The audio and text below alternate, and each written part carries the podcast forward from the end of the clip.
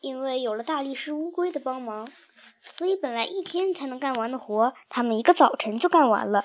下午，四个男孩子带着我、乌龟、托托、麻花一起到荷塘去玩。一路上，动物朋友都很兴奋。我说：“我要把猫跳荷叶的表演给他们看。”麻花说：“我想请他们到我的小岛上去，不过不知道他们会不会有水。”乌龟说：“我可以把它们背过去。”来到荷塘边，我迫不及待地跳上荷叶。小猫，你要干什么？我让几个孩子目瞪口呆。他们有可能看见过蚱蜢跳荷叶、青蛙跳荷叶，但猫跳荷叶，我敢说，他们有生以来是第一次看见。我朝他们回头一笑，然后连续跳过好几片荷叶。我听马小跳说，我有轻功。毛超说我是神猫，我心里得意极了，一路跳到了小岛上。麻花驮着托托下了水。乌龟也下了水，马小跳脱下牛仔裤，穿上一条裤衩，扑进水里。乌龟向他游去，在他的屁股后面轻轻一顶，马小跳就坐在他的背上。马小跳见乌龟背上有空余，便大叫：“再来一个！我去，我去，我我去！”张达说话比毛超慢，动作却比他快。他本来穿的是运动短裤，根本不用脱。他扑进水里，屁股一撅，便坐到了乌龟的背上。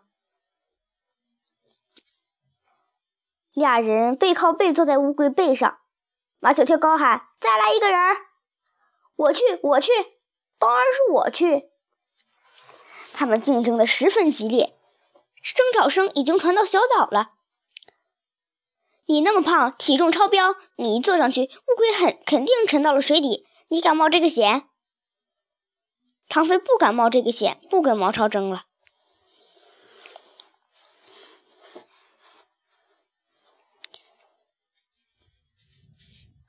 毛超脱掉长裤和 T 恤衫，扑进水里，张楠一把就把他拉到乌龟的背上。奇怪的是，乌龟背上还可以坐一个人。马小跳和张达都打趣毛超，说他屁股太小了。其实只有我知道，如果杜真子在，他可以坐上去。唐飞，你可以坐上来。我坐上去，乌龟会不会沉到水底呀？唐飞，你这种担心是对乌龟极端的不信任。这话是毛超说的，和他刚才说的话完全相反。毛超就是这样，马小跳他们已经习以为常了。唐飞慢腾腾地脱了裤子，他没像马小跳他们扑进水里，而是小心翼翼地一点一点趟水过去。唐飞坐在龟背上，乌龟的背刚好被他的屁股填满。四个男孩子背靠背的坐着，把脚丫伸向水里，撩起一串串。晶亮的水花，小猫和麻花呢？我有一种感觉。马小跳的声音传到小岛上，在这个荷塘里，有一个像翠湖公园的秘密山洞那样的地方。我也有这种感觉。刚才小猫跳荷叶，跳着跳着就不见了，它一定藏到什么地方去了。如果真有一个这样的地方，那我们的幸福生活就要开始了。唐飞说：“现在我们有乌龟帮忙，一个上午就能干完一天的活。然后我们就来到这个神秘的地方，度过下午的时光。晚上我们再回到阿空的房车里。”他们开心的笑声从荷叶下面清晰地传入我们的耳朵。麻花和托托听不懂人话，问我马小跳为什么笑那么开心。我把唐飞说的话告诉他们。麻花听完了，比马小跳更加开心。如果我的小岛真能成为秘密岛，那么世界上最幸福的鸭子一定就是我。如果对麻花不了解，他的话听起来有些夸张，甚至有些莫名其妙。但是我了解他，知道他是一只。极容易产生幸福感的鸭子，它幸福，是因为别人幸福。乌龟和四个男孩子朝我们游来，原来是那个隐蔽的小岛。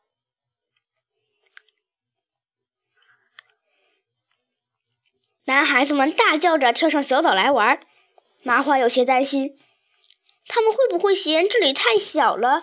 嗯，嫌这里不够好玩？他们肯定会觉得很好玩的。现在心中有秘密的孩子已经很少了，但这四个孩子心中总是藏着一些秘密。这些秘密在他们长大成人之后，都是极难忘的、极其珍贵的童年往事。这个小岛。将是他们共同拥有的另一个秘密，也将成为另一段抹不掉的记忆。我对乌龟的话深信不疑，他闻了那么多孩子味儿，孩子的心思早被他琢磨透了。果真如乌龟所说的那样，四个男孩子在小岛上欣喜若狂。